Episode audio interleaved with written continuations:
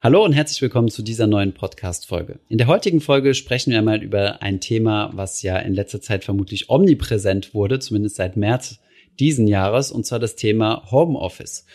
Und ähm, ja, was früher so als ähm, fancy Startup äh, Perk irgendwie abgetan wurde, ähm, was aber in vielen Unternehmen als unpraktikabel dargestellt wurde, ist auf einmal doch möglich geworden, schlagartig. Und deswegen beschäftigen wir uns heute mal mit den Auswirkungen des Homeoffice und ähm, ja, wie das mit den Kosten so aussieht. Viel Spaß bei dieser Folge.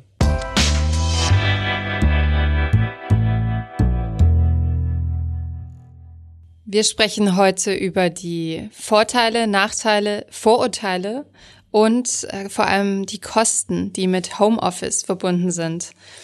Thomas, wir sind jetzt beide im Homeoffice, beziehungsweise ich bin heute kurz ins Studio reingekommen und werde später weiter von zu Hause arbeiten. Wie geht's dir denn mit der Situation? Ähm, alles gut. Ich bin ja ehrlich gesagt kein großer Homeoffice-Fan ähm, gewesen. Ich bin aber jetzt äh, nach Paris und habe hier äh, mindestens mal, werde ich hier mindestens mal drei Wochen arbeiten, bis ich hier wieder quasi äh, zurück, von hier aus zurückreisen kann. Und es ist gar nicht so schlimm. Es ist ein bisschen kompliziert äh, von der Technik her. Äh, ich muss den ganzen Spaß selbst aufsetzen hier und äh, muss mir noch die ein oder anderen Dinger äh, äh, technische Equipment besorgen, aber im Großen und Ganzen geht's. Ja, wir haben ja das große Glück, dass wir beide ziemlich remote arbeiten können. Klar, Videos aufzunehmen und Podcasts aufzunehmen ist logistisch etwas aufwendiger, aber es gibt Wege dafür. Anders als viele andere Menschen, die zum Beispiel in Fabriken arbeiten oder in Geschäften, die können ja nicht ins Homeoffice gehen. Oder in Großmetzgereien. ja, da kommen noch andere Umstände dazu, wie das Infektionsrisiko, aber das ist ein anderes Thema. Was denkst du denn, wie viele Deutsche vor Corona Homeoffice gemacht haben, regelmäßig? Boah, gute Frage. Was, was heißt regelmäßig? Einmal pro Woche, einmal pro Monat? Äh? Ja, so sagen wir, alle zwei Wochen. Okay, ähm, weiß ich nicht. Also ich lass mich mal kurz überlegen, so aus dem. Ich meine, wir sind ja so ein bisschen in diesem Startup-Environment, wo das schon ein bisschen häufiger ist, aber ich glaube, so ein Großkonzern macht das keiner. Ich hätte jetzt mal gesagt, zehn Prozent, sowas in der Richtung. Hm. Also ein bisschen mehr sind's. Es ist ungefähr jeder fünfte, jede fünfte 20 Arbeit. Prozent. Hm. Genau, angestellt äh, arbeitende Menschen in Deutschland und ähm, wir sind damit im europäischen Vergleich weit hinten. Okay. Und mich hat die Zahl auch nicht wirklich überrascht, weil ich weiß von meinen früheren Jobs, wo ich auch Angestellte war, dass es so ein bisschen verpönt war und man musste sich immer einen guten Grund überlegen, so hey, ich äh, muss zum Arzt oder ich muss was abholen oder ich fahre heute Abend dort und dorthin und muss deshalb früher anfangen. Also ich glaube, die Pandemie hat da auf jeden Fall was am Mindset geändert, zwangsläufig, weil jetzt eben ganz viele in dem Boot sind, ne? Hm. Und wie ist jetzt die, die aktuellen Quoten? Also kennst du da auch Zahlen, wie, wie sich das, wo sich das hinentwickelt hat? Ja, also eine repräsentative Umfrage unter Arbeitgebern hat ergeben, dass drei von vier Unternehmen, also mhm. 75 Prozent verstärkt, auf Homeoffice setzen. Mhm um eben das Infektionsrisiko zu, äh, zu senken, was ja auch Studien belegt haben, dass, dass Büros und Großraumbüros eben ein gefährlicher Ort sind, wenn man, mhm. wenn man nicht die entsprechenden Abstände und Lüftungen ähm, stellen kann. Also gefährlich im Sinne von Corona. Genau, das mhm. Infektionsrisiko ist etwas höher. Und ähm, vor Corona war es eben nur jeder zweite Arbeitgeber in Deutschland ungefähr, der überhaupt Homeoffice angeboten hat. Deshalb auch die niedrige Zahl der Arbeitnehmer, die das gemacht haben, weil viele Unternehmen haben das halt überhaupt nicht angeboten. Und ich kenne auch in meinem Umfeld, vor allem ähm, in unserem Alter, Menschen, die in älteren Strukturen arbeiten, die sich das auch erkämpfen mussten, weil es eben vorher niemand gemacht hat, niemand danach gefragt hat und es eben immer mit diesem Vorwurf einherging, so, ah ja, da will jemand freimachen oder so. Was ich übrigens ganz interessant finde, ist, da gibt es ganz viele Umfragen zu und Studien zu und natürlich ist die äh, äh, Prozentzahl jeweils etwas unterschiedlich, aber es gibt Hinweise darauf, dass Mitarbeitende im Homeoffice sogar produktiver sind, weil das Pendeln wegfällt, viele unnötige Meetings wegfallen, Geschäftsreisen wegfallen und so weiter. Ähm, und deshalb glaube ich auch, dass es vielleicht länger so bleiben wird, selbst wenn wir einen Impfstoff haben und durchgeimpft haben. Aus Arbeitgebersicht, du bist ja auch Arbeitgeber, ähm, denkst du, dass nach der Pandemie Homeoffice weiter bestehen wird und größere hm. Bedeutung haben wird? Ich, ich wäre so ein bisschen vorsichtig, was das Roman Romantisieren von Homeoffice angeht. Äh, ich, du, du weißt ja, dass ich eher so ein kritisch, äh, kritisch denkender Mensch mhm. dies, dem gegenüber bin. Erstens mal denke ich, dass man ähm, ich zweifle das jetzt mal so ein bisschen an, ob du wirklich produktiver bist. Natürlich fallen die, ähm, die Pendelzeiten weg. Das ist, äh, das ist absolut klar. Du kannst auch ein bisschen länger schlafen und so. Ähm, das, das nutze ich auch aus. Jetzt, wo ich hier bin, ähm, brauche ich nicht eine Stunde vorher äh, im Büro zu sein, so um mich vorzubereiten, sondern ähm, ich bin dann halt direkt zu Hause. Es kommt immer drauf an, würde ich sagen. Ich finde, ähm, so eine Pauschaldiskussion zu sagen, ähm, wie es jetzt teilweise politisch auch gefordert wurde, ähm, du musst Homeoffice machen dürfen, ähm, erstens mal gibt es super viele Berufe, wo du kein Homeoffice machen kannst. Wie willst du Taxifahrer Homeoffice machen? Also solange es noch keine autonom fahrende Autos gibt. Ähm, und zweitens mal, ähm, was mir zum Beispiel aufgefallen ist, ist, ich denke mal, das funktioniert bei, also gut bei routinierten Teams. Aber gerade zum Beispiel am Anfang finde ich, ist es halt schon eine, eine, ziemliche Hürde, wenn du irgendwie in eine neue, in eine neue Firma reinkommst, weil die Problematik halt wirklich so ist. Erstens mal musst du dich in die Kultur reinfinden und zweitens äh, ist die Kommunikation viel einfacher, wenn du nebeneinander sitzt. Auf der anderen Seite sehe ich aber auch, dass es, äh, dass es durchaus Vorteile gibt, ja. Zum Beispiel, was ich jetzt für mich merke, ist, ähm, ich bin ja so ein bisschen mehr jetzt in so eine, in so eine managerial Rolle reingewachsen, ja, wo ich quasi so für, für, für viele Leute Ansprechpartner bin bei uns. Und äh, da fällt es mir halt schwer, mal konzentriert meine Sachen abzuarbeiten, sprich äh, Videos zu produzieren oder so, was ja früher gar kein Thema war. Ich habe mich einfach den ganzen Tag Zeit gehabt und konnte den ganzen Tag einfach ein Skript schreiben, mich hinstellen und ein Video produzieren. Und das fällt mir halt einfacher, ähm, solche Störfaktoren abzublocken. Und das kann dann dazu tatsächlich dazu beitragen, dass du eine höhere Produktivität hast. Wie das jetzt langfristig sein wird, ja, ob äh, es, es geht ja in die eine und die andere Richtung. Ne? Wenn wir uns jetzt zum Beispiel mit unseren Immobilienmaklern ausgetauscht haben, ähm, mit denen wir ein Büro gesucht haben, sagen die natürlich auch, äh, ja, ein Großteil der Leute steigen jetzt um auf Homeoffice oder eine große. Wir haben so viele ähm, Büros besichtigt, die voll ausgestattet waren und wo kein Mensch drin war oder ein oder zwei Leute in so 30 Mann Büros oder so, ne? Ja. Das heißt, ich denke schon, dass es da langfristig einen Shift geben kann und ähm, auch sicherlich zum Positiven hin.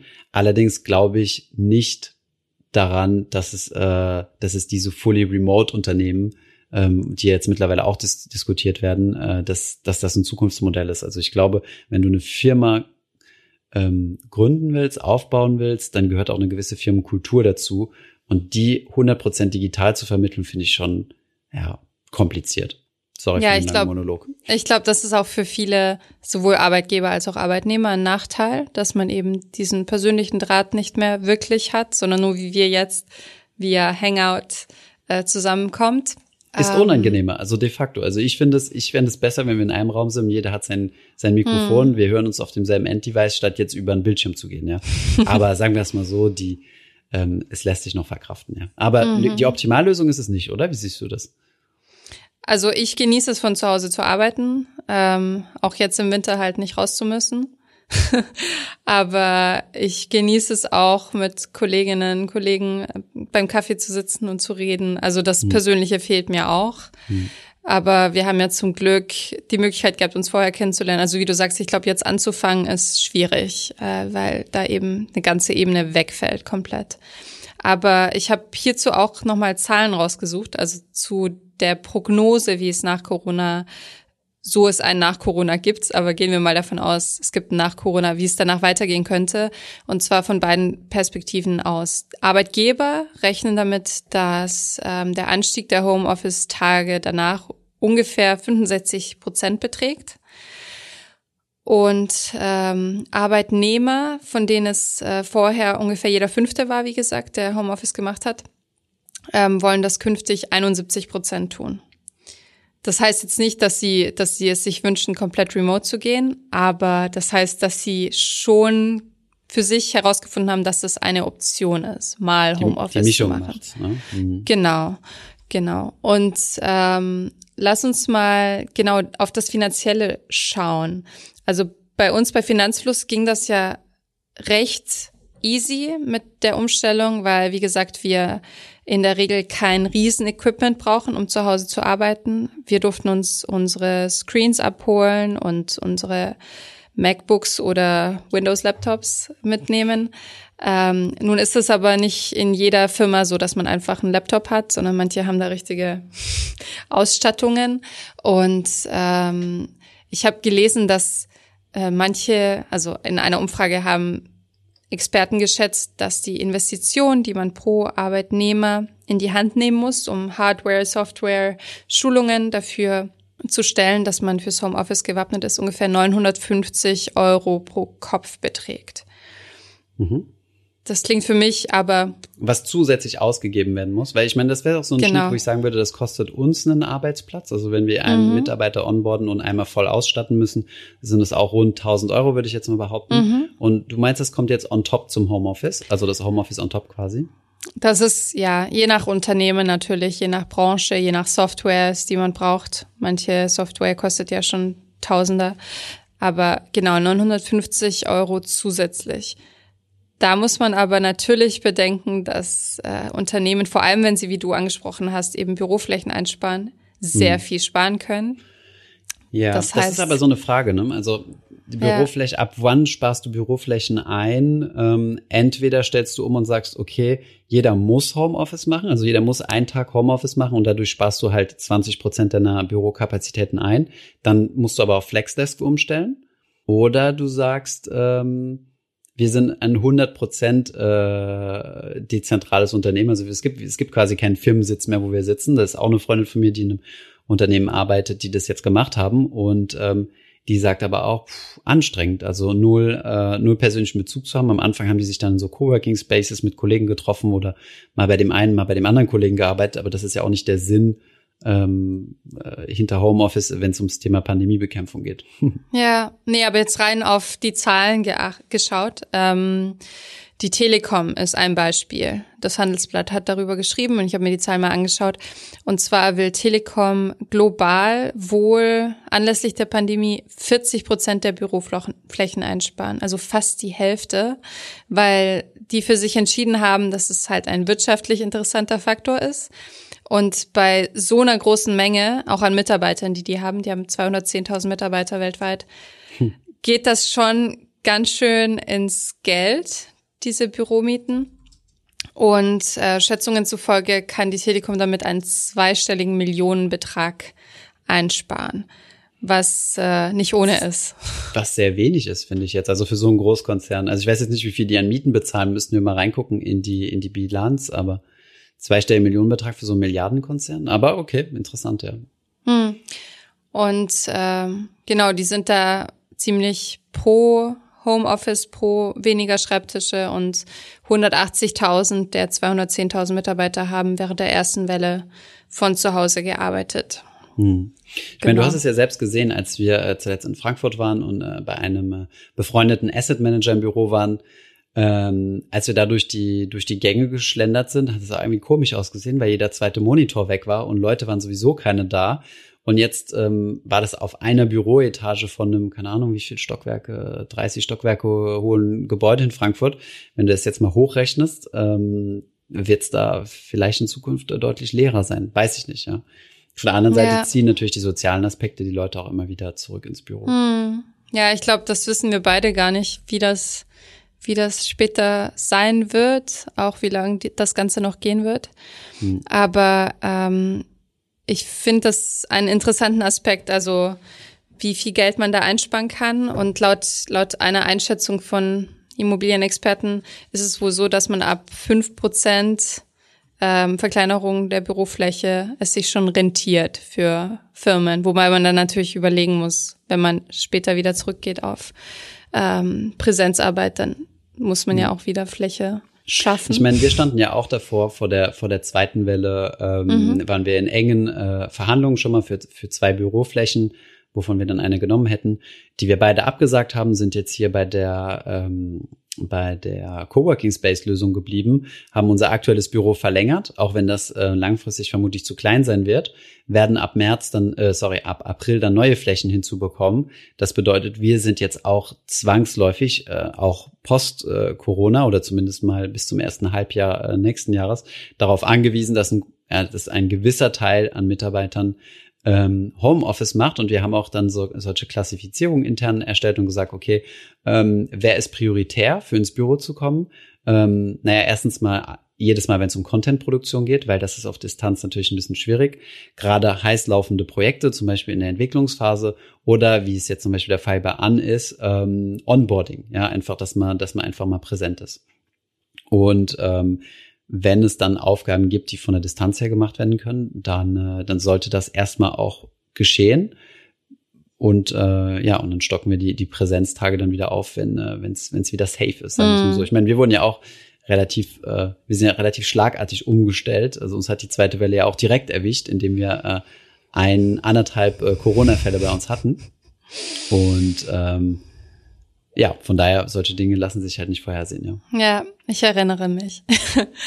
ähm, dann gibt es natürlich auch auf Arbeitnehmerseiten Kosten. Also wenn ich den ganzen Tag zu Hause verbringe, dann habe ich jetzt im Zweifel in den kommenden Monaten höhere Heizkosten. Ich habe Strom, der steigt. Ähm, ich habe die Technik, die ich vielleicht aufrüsten muss und so weiter.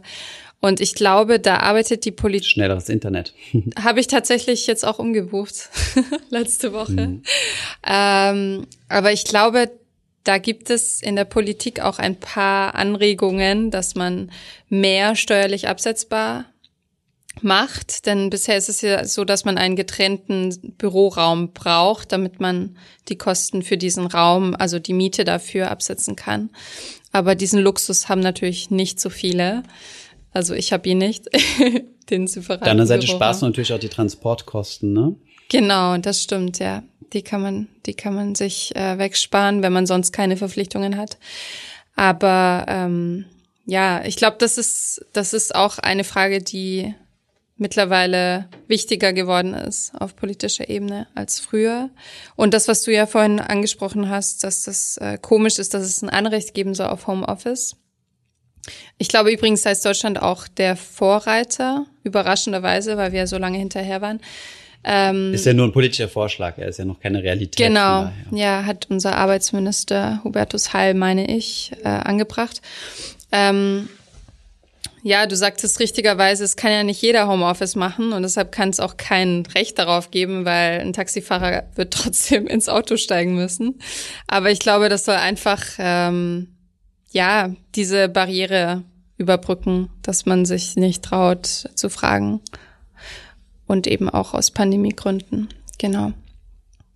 Ich habe was gelesen, was aus einer ganz anderen Richtung kommt und was ich super interessant fand. Und zwar haben Strategen der Deutschen Bank vorgeschlagen, dass Menschen, die nach der Pandemie weiter im Homeoffice arbeiten wollen, fünf Prozent Steuer darauf zahlen sollen.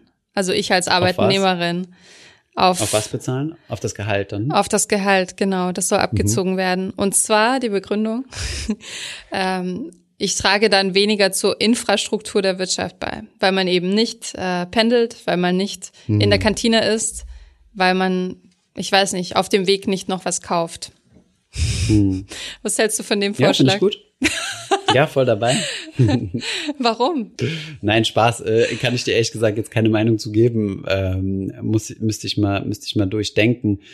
Aber wenn du mit so einem Ansatz anfängst zu sagen, naja, dein Konsum ist geringer als der Durchschnitt oder als, als ein Referenzwert und dafür penalisieren wir dich, ähm, wird ja Sparen per se schon mal, also dann müsstest du ja auch Sparen nochmal separat besteuern, weil alles Geld, was du auf die Seite legst, ja nicht zum Konsum beiträgt, nicht zur Infrastruktur, nicht zu sonst irgendwas.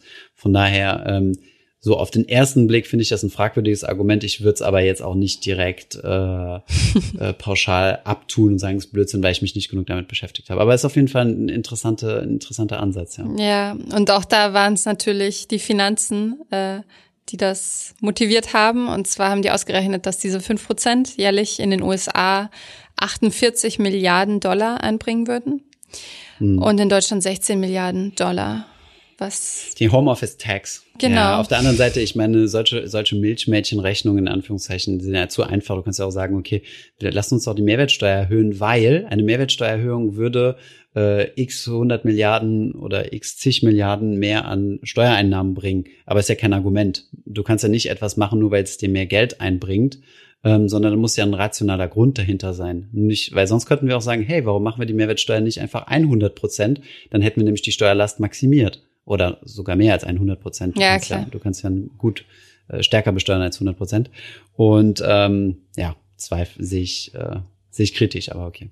Ja, also ich finde das Argument der Strategen, die das vorschlagen, nicht sehr überzeugend. Und ich glaube, das ist eher Lobbyismus für, ähm, für Großimmobilien und hm. für die amerikanische Wirtschaft. Hm. Das kann natürlich gut sein, ja. Brauchen wir noch so Innenstädte mit großen Skyscrapern, wenn keiner mehr ins Büro geht? Ich persönlich glaube ja, aber we will see. Vielleicht äh, machen wir ein Update einfach äh, im, im, im ersten, Ende des ersten Halbjahres 2021. Da haben wir sicherlich noch mal ein bisschen mehr Visibilität. Mm, das stimmt. Ja, das stimmt. Ich meine, eine, ein interessanter Punkt, äh, ähm, einer der größten Startups, ich weiß nicht, ob ich es im Podcast schon mal angesprochen hatte, bei einer der größten Startups, die ja jetzt auch an der Börse sind, HelloFresh, war es HelloFresh oder Lieferando? Einer von beiden, weiß nicht mehr wer, hatte eine, war in wirklich fortgeschrittenen Verhandlungen, um einen sehr, sehr großen Immobiliendeal zu machen, also als Miete und ähm, Rekordmieten in Berlin gezahlt. Ich weiß nicht, ob die, ob die Zahlen disclosed sind, aber wirklich Rekordmieten pro Quadratmeter. Und der Deal ist vor ähm, drei, vier Monaten geplatzt oder so. Ja, und da waren zwei Jahre Verhandlungen dran, um dieses Headquarter vorzubereiten. Also das ist schon sehr wegweisend und hat natürlich auch nochmal so einen Schock in die, in die lokale Immobilienbranche gegeben. Und es ist sicherlich nicht die einzige Stadt, in der sowas passiert, dass so ein Riesenunternehmen sagt mit, keine Ahnung, 2000 Arbeitsplätzen oder so, ähm, nee, wir, wir stoppen jetzt erstmal alles. Total. Ah, da fällt mir auch noch ein interessanter Fact ein, den ich gelesen habe. Und zwar hat LinkedIn ähm, die Berufsplattform Menschen gefragt, ob sie sich vorstellen könnten, also wieder zurück ins Büro zu gehen. Und 51 Prozent haben gesagt, dass sie gar nicht zurück wollen oder nur teilweise. Also ich glaube, es gibt schon eine Gruppe, die das ganz toll findet. Und auch die ähm, Zahl der Suchanfragen zum Thema Remote Jobs bei LinkedIn ist hochgeschossen. Also viele Menschen haben explizit nach, nach ähm, Remote-Jobs gesucht, wobei na, das natürlich auch an der Pandemie jetzt liegen kann, weil man halt sich nicht einem Infektionsrisiko aussetzen will. Aber also Privatempirie ist bei mir, wo die meisten Freunde auch von zu Hause aus arbeiten, dass es tatsächlich viele gibt, die sagen, oh, ich würde jetzt echt gerne mal wieder ins Büro. Ja.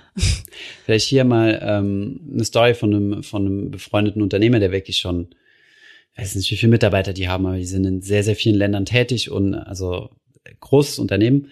Und ähm, vielleicht kann ich dir immer so eine Pauschalantwort äh, wiederholen. Deswegen sage ich bewusst nicht, was ist. Ähm, er meinte so, ja, gerade diejenigen, die, äh, die schwach performen, sind die, die am lautesten schreien, um ins Homeoffice zu gehen. Lasse ich jetzt einfach mal so stehen, äh, unkommentiert.